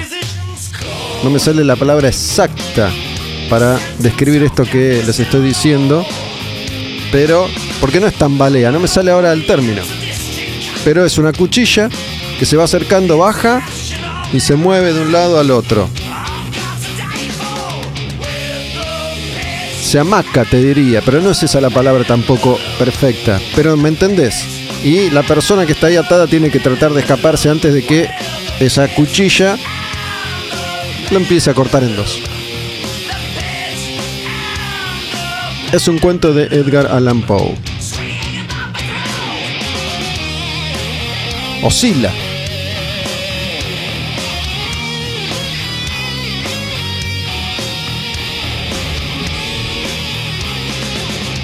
Y todos estos eran también descubrimientos que en mi caso y en el de mucha gente alrededor del mundo están asociados al heavy metal, que te mete después en cierto tipo de cine, cierto tipo de películas, cierto tipo de libros y de cómics. Originalmente asociados primero a el terror, el horror, el misterio, lo extraterrestre, lo oculto. Por eso yo cuando empiezo a escuchar heavy metal, también empiezo a leer unos años más tarde a los autores clásicos. Stephen King el primero, pero después Edgar Allan Poe, Lovecraft, leo Drácula, leo Frankenstein, Anne Rice y los libros de Entrevista con el vampiro. ¿Cómo se llama el autor de Hellraiser? No me acuerdo. No me acuerdo su nombre, pero también un, autor de la época muy, muy conocido y muy, muy popular. Bueno, también obviamente llego después a, a, lo fantástico y a lo misterioso y a lo enigmático y a lo apocalíptico, Ray Bradbury. Qué sé yo, es el camino que fui recorriendo en aquel entonces. Si quieren se copian. Dejamos a Rage y nos metemos en otro disco y en otra banda. En este caso llegamos a Rotting Christ, que en ese momento era una novedad porque es una banda de Grecia y Grecia no es un país que tradicionalmente haya producido muchos músicos de heavy metal. Es eh, posible que el más conocido sea Gus G de Firewind, guitarrista que tocó con Ozzy dos semanas, pobre. Tuvo un rato más, pero no, no pegó, no pegó onda con Ozzy. Uno de esos pocos guitarristas como Joe Holmes, por ejemplo, que no pegaron onda con Ozzy. Ni siquiera llegaron a conocerlo lo suficiente. Este disco es un clásico del metal extremo, se llama Thy Mighty Contract. Rotting Christ y una canción Transform All Suffering into Plagues.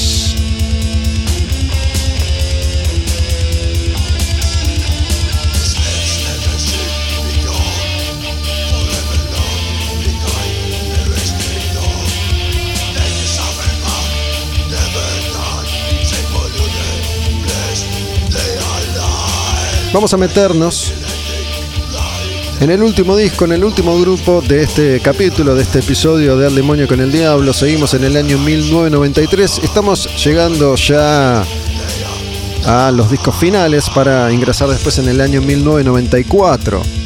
Todavía falta. Hoy avanzamos bastante. Y como siempre les digo, la selección es en muchos casos arbitraria, porque no hay ninguna duda de que Iron Maiden y Metallica van a estar, sí o sí. A veces digo, meto Rotting Christ No. O sí. Y me pasó lo mismo con esta banda. ¿Meto Rush? No. O sí. Bueno, en este caso fue un sí. Creo que podemos decir que Rush a esta altura no es y no sé si alguna vez fue una banda de heavy metal, pero en los 80 era una banda pesada, rockera,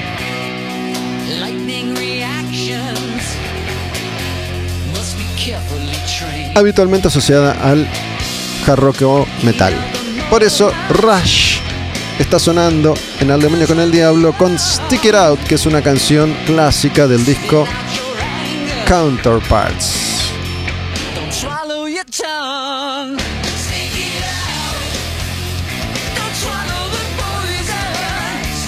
Bueno, trata de pensar en Pestilence recién y en Rush ahora. No está tan lejos, más allá de las diferencias de sonido.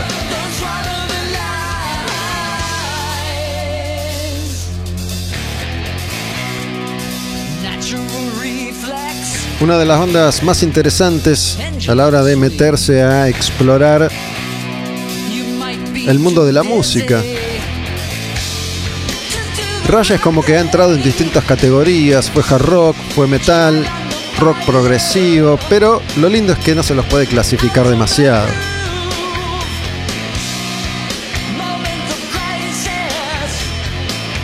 Desde que arrancaron en 1974 a editar discos hasta su disolución hace pocos años,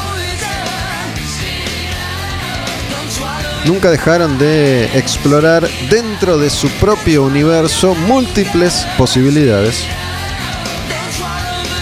Hasta que anunciaron hace un tiempo ya que la banda dejaba de funcionar tras una última gira. Y posteriormente, con la muerte del baterista Neil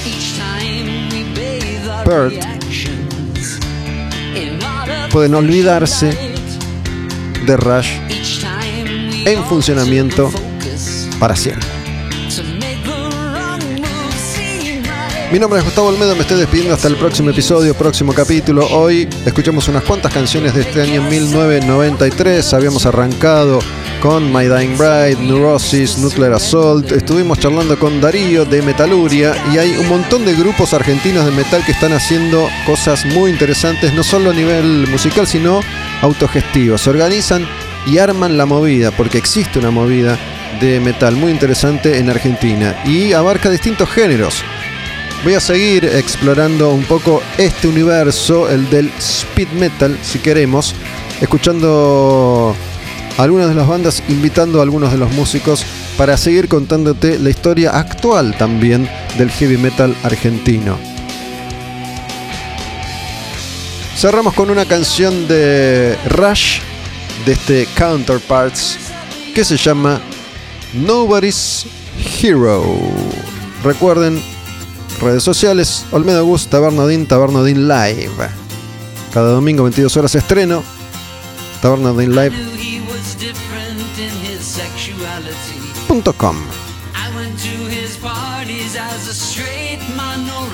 No sé si esto es metal. Y la verdad que me importa. Temón.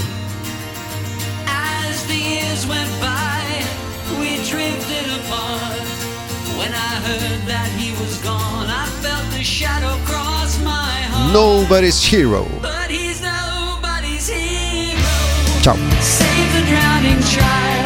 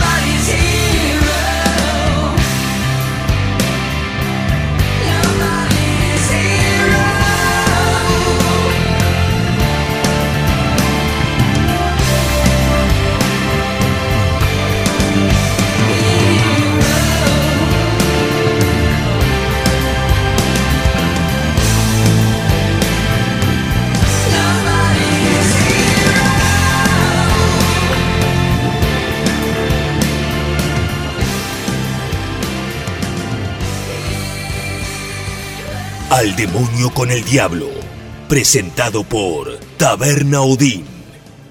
Puro heavy metal. Asmodeus, Belial, Baphomet, Azazel, Bastema, Lilith, Mephistófeles, Príncipe de la Oscuridad, Bestia, Cruel, Tirano, Fuente de toda maldad. Al demonio con el diablo, puro heavy metal.